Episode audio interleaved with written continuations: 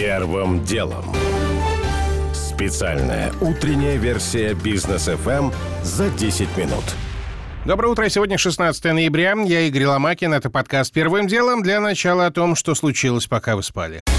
QR-коды россиян могут добавить биометрические данные. Как заявил известием высокопоставленный федеральный чиновник, сертификаты вакцинации против коронавируса могут дополнить фотографиями владельца. Такая инициатива обсуждалась в Минцифры и призвана сократить очереди в общественных местах, где скоро массово начнут требовать QR-коды. То есть паспорт доставать будет не нужно. При этом, как говорит собеседник известий, вопрос об источнике фото пока открыт. Цитата. «Возможно, это будет фотография, добавленная на госуслуги пользователям, то есть фактически селфи. Также возможна схема, при которой к сертификату будет прилагаться фотография из единой биометрической системы ЕБС. Как и госуслуги, она поддерживается Ростелекомом и сейчас используется банками для удаленной идентификации клиентов.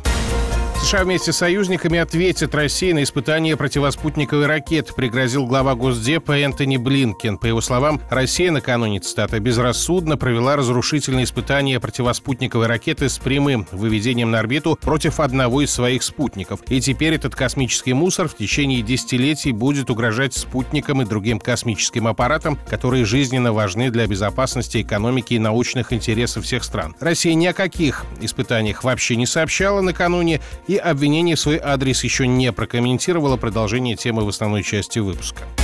Онлайн-встречу начали сегодня председатель КНР Си Цзиньпин и президент США Джо Байден. Два лидера успели поговорить два часа, после чего в беседе был объявлен перерыв. Си назвал Байдена давним другом и сказал, что Китай и США, как две крупнейшие экономики мира, должны мирно сосуществовать и сотрудничать на взаимовыгодной основе. Байден также подчеркнул, что власти США и Китая должны не допустить конфликта и обязаны взаимодействовать в ключевых сферах, в таких как, например, изменение климата. Валерий Карпин допускает, что уйдет с поста тренера футбольной сборной России. «Я думаю», — сказал он в интервью YouTube-каналу Коммент Шоу. «Не знаю, сколько это займет времени, может, неделю. Мне нужно отдохнуть и принять решение», — заметил специалист. В воскресенье наша сборная проиграла Хорватии и не смогла получить прямую путевку на чемпионат мира. Контракт Карпина изначально был рассчитан до конца года, однако из-за попадания сборной в стыковые матчи соглашение автоматически продлили до марта 22 -го. Первым делом.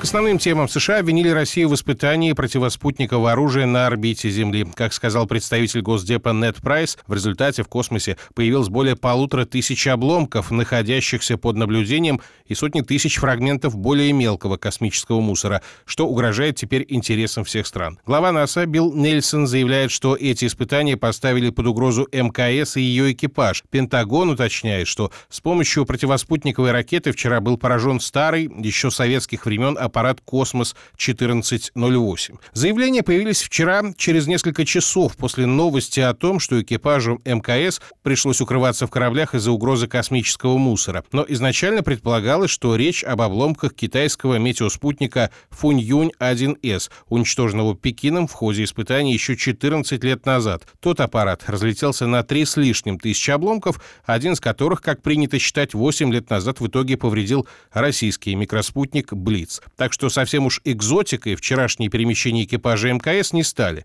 комментирует научный руководитель Института космической политики Иван Моисеев. Обычно станция предпринимает уклонение от космического мусора где-то раз-два в год в среднем. Эвакуация в корабли, она реже происходит. Что касается МКС, то там все зарегламентировано. Как только становится известно о возможности столкновения, там есть свои критерии, насколько это опасно. При определенно высоком риске предпринимается маневр ухода, а при каком-то варианте эвакуации экипажев кораблей, в случае чего быстро отстыковаться и улететь обратно на землю. Международное соглашение нужно заключать по этому вопросу. Пока обходится национальными правилами в избежание дальнейшего загрязнения космического пространства. Ну и, наконец, есть попытки почистить космическое пространство, убрать излишние куски мусора. Здесь тоже очень много проблем, потому что кто намусорил, кто убирает, кто платит за это. Тоже непонятно непонятно, это нужно договариваться. Версия о том, что Россия провела испытание противоспутниковой ракеты, была озвучена американцами, когда в Москве уже наступала ночь,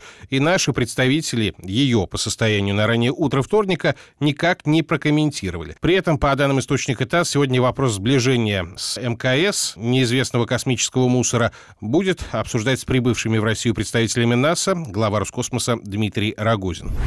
Первым делом.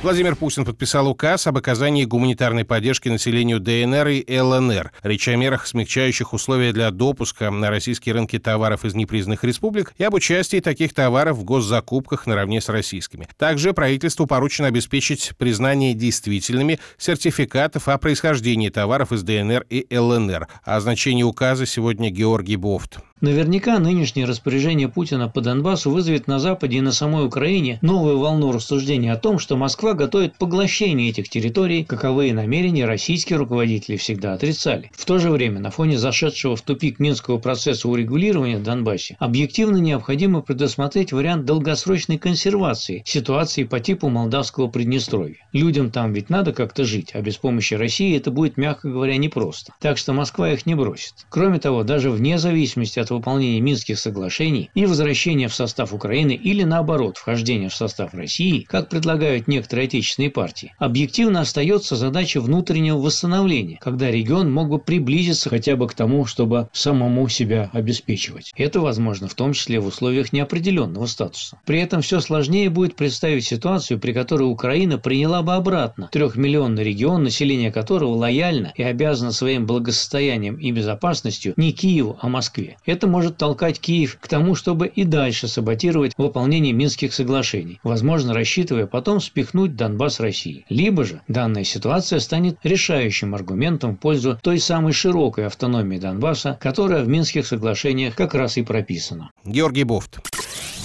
Первым делом. Ангела Меркель вчера почти час говорила по телефону с Александром Лукашенко и обсуждала кризис на границе Беларуси и ЕС. Из официальных сообщений не ясно, кто кому звонил. Пресс-служба немецкого правительства сообщила только, что стороны обсудили сложную ситуацию и необходимость оказания гуманитарной помощи находящимся там беженцам и иммигрантам. При этом белорусского лидера в пресс-релизе не называют президентом, он просто господин Лукашенко. Тем не менее, разговор состоялся, и более того, стороны договорились продолжить продолжить диалог по теме мигрантов. Но пока ситуация выглядит настолько патовой, что несколько городов ФРГ выразили готовность даже беженцев принять, что могло бы стать временным решением проблемы. На самом деле такие действия ситуацию могут только усугубить, как и введение против Минска новых санкций, считает гендиректор Российского совета по международным делам Андрей Картунов. Проблема-то, мне кажется, здесь решена быть таким образом не может принципиально, поскольку как только сарафанное радио передаст в Ираке, что есть появилась возможность получить убежище в Германии, то этот ручеек, который сейчас просочился, может превратиться в бурлящую реку. Главы МИД стран Евросоюза решили применить пятый пакет санкций в отношении Беларуси. Если Европейский Союз пойдет по этому пути, тогда очень трудно предположить, на каких условиях вообще может вестись диалог между Европейским Союзом и Беларусью, поскольку нельзя, так сказать, одновременно и вводить новые санкции и начинать диалог по обсуждению путей выхода из кризиса. Так не бывает. Тут надо выбирать что-то одно. Вчера с белорусской стороны границы, недалеко от польского города Кузница, собралась группа из трех с половиной тысяч мигрантов.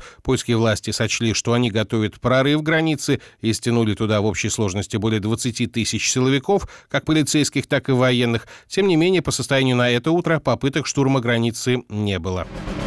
Первым делом.